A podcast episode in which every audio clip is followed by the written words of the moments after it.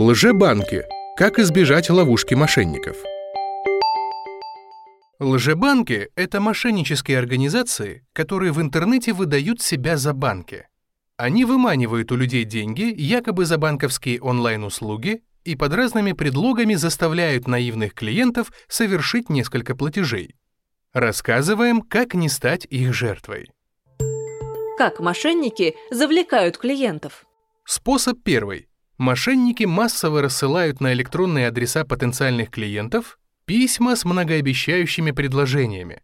Обманщики гарантируют более выгодные условия, чем в остальных банках и микрофинансовых организациях, более быстрое и комфортное обслуживание. Способ второй. Мошенники обзванивают потенциальных клиентов с предложениями взять кредит по сниженной ставке. Способ третий. Мошенники находят жертв через так называемые онлайн-сервисы по подбору кредита, на которых потребитель заполняет единую заявку на кредит, и она рассылается по разным банкам и микрофинансовым организациям. Как лжебанки выманивают деньги? Мошенники просят что-то оплатить под разными предлогами. Например, они говорят вам, кредит одобрен, но в вашем регионе нет нашего представительства, поэтому надо оплатить комиссию за перевод денег. Или для получения кредита необходимо оформить страховку, ее нужно оплатить заранее.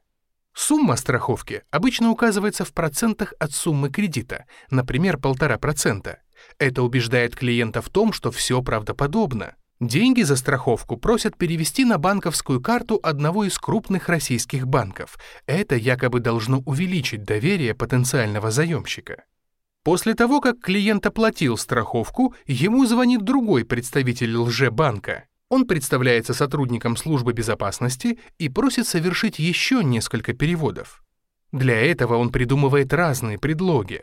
Например, говорит, что нужно оплатить доставку кредитки или договора кредитования, уплатить какой-то налог и тому подобное.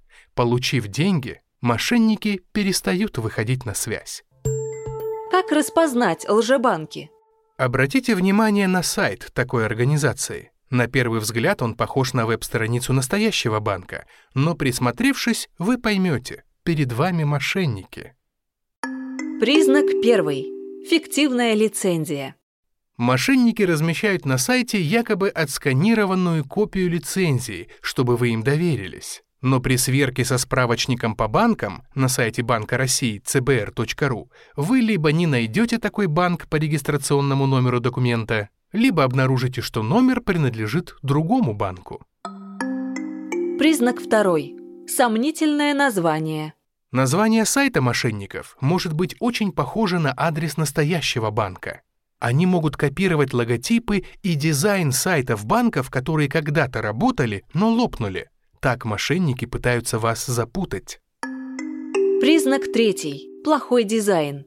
Качество дизайна у таких сайтов обычно низкое. Цель мошенников – заработать на вас, а не тратиться на хороший дизайн. Часть разделов меню, руководство, наши офисы, контакты может и вовсе не открываться. Признак четвертый. Отсутствие отчетности. Вы вряд ли найдете на таком сайте открытую информацию о работе организации, которую обязаны публиковать банки на своих сайтах, уставные документы, финансовую отчетность. И еще, чаще всего лжебанки не имеют юридического лица и вообще какой-либо правовой формы, а значит вычислить мошенников будет практически невозможно. Как обезопасить себя от лжебанкиров?